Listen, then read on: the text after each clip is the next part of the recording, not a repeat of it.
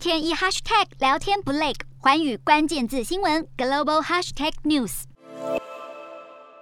日本外务部二十二号表示，一名日本驻北京大使馆的馆员在二十一号突然遭到中国政府拘留，虽然在当天就被释放，不过日本政府仍然透过外交管道提出严正抗议。根据日本媒体报道，这名日本驻北京的大使馆员在二十一号下午从事正当业务的时候，突然就遭到中国当局拘留，并且在几个小时之后获释。对此，日本外务部也在二十二号晚间召见了中国驻日本领事大臣，除了表达严正抗议之外，更表示中国此举已经明显违反了维也纳公约，要求中国道歉，并且应该要避免再度发生类似的事件。